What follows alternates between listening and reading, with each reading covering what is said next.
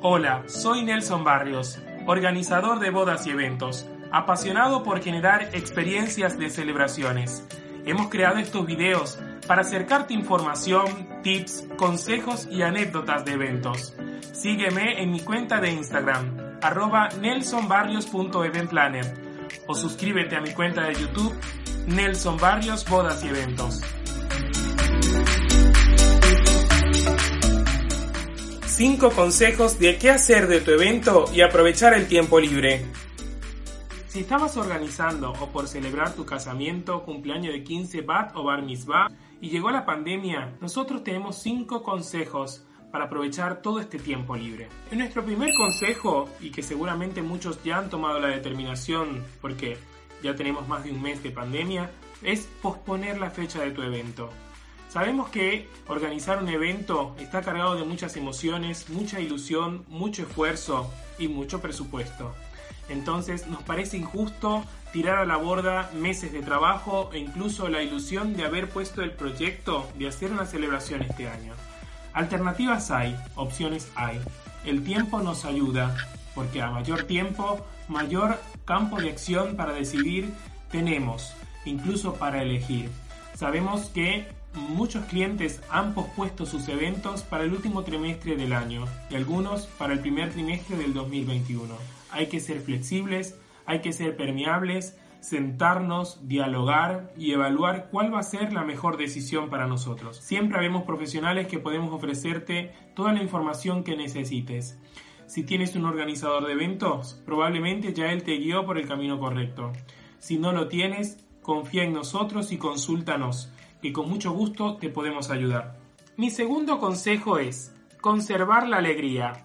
Sí, parece difícil en estos tiempos, pero siempre le digo a mis clientes que festejamos desde el minuto cero, cuando comienza la intención de hacerlo. Entonces, si hoy en día estamos encerrados y perdemos la alegría, les aseguro que esa energía se proyecta hasta el momento de la fiesta. Y no queremos eso. Es momento de ser fuertes, de seguir adelante y de saber que vamos a celebrar. Cuando sea el momento, lo vamos a hacer. Y lo vamos a hacer por partida doble. Tercer consejo, organízate. El éxito de un evento depende de la organización. Si eres tú quien está organizando tu propio evento, el momento ideal es este, para sentarte y poder tener un panorama claro de todas las partes de tu evento. Sabemos que en el día a día y cuando estamos en la vorágine vamos seleccionando, escogiendo, vamos pagando, vamos señando y es importante tener una relación de cada uno de esos pasos. Mucho antes de toda la celebración hay mucho para hacer desde el punto de vista de la organización. Por ejemplo, presupuestos. Si tú mismo estás organizando tu fiesta es el momento de armar carpetas por proveedores, de etiquetar, de clasificar. Si no tienes noción del presupuesto general de tu fiesta, es el momento para armar un cuadro de Excel, un cuadro de estadísticas, donde puedas comparar y donde puedas tener una relación estimada del presupuesto general de tu evento. Por eso este tiempo es oro, aprovechalo, saca toda la información posible y organízala. Y te aseguro que cuando nos toque reactivarnos nuevamente, vas a tener un terreno ganado. Si tienes un organizador de eventos, obviamente él te va a guiar y él tiene un cuadro o su metodología de organización. Si quieres involucrarte un poco en el tema, es el momento de charlar con confianza y pedirle poder acceder a esa información para que vos tengas una estadística, un presupuesto general o lo que quieras determinar dentro del proceso de tu evento. Cuando empezamos a organizar, cada una de las cosas que hacemos son importantes y todo suma. Entonces, este momento que tenemos libre es ideal para enfocarnos en la organización de nuestra fiesta, en ver en detalle, en resolver, en clasificar y en priorizar. Cuarto consejo, aprovecha el tiempo.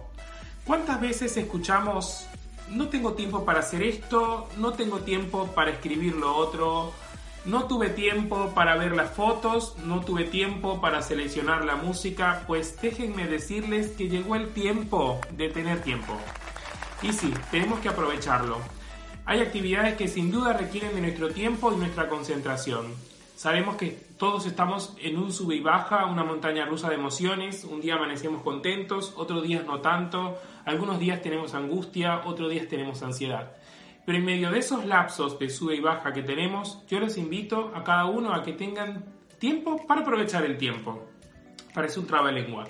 Pero sí, escribe tus votos, escribe la reseña de tus velas, investiga qué puedes entregar como souvenir, selecciona las fotos de tu book. Es el momento de ver todas las fotos de tu book, entre 700, 800 fotos, escoge las que más te gustan, escribe una canción, piensa en una coreografía.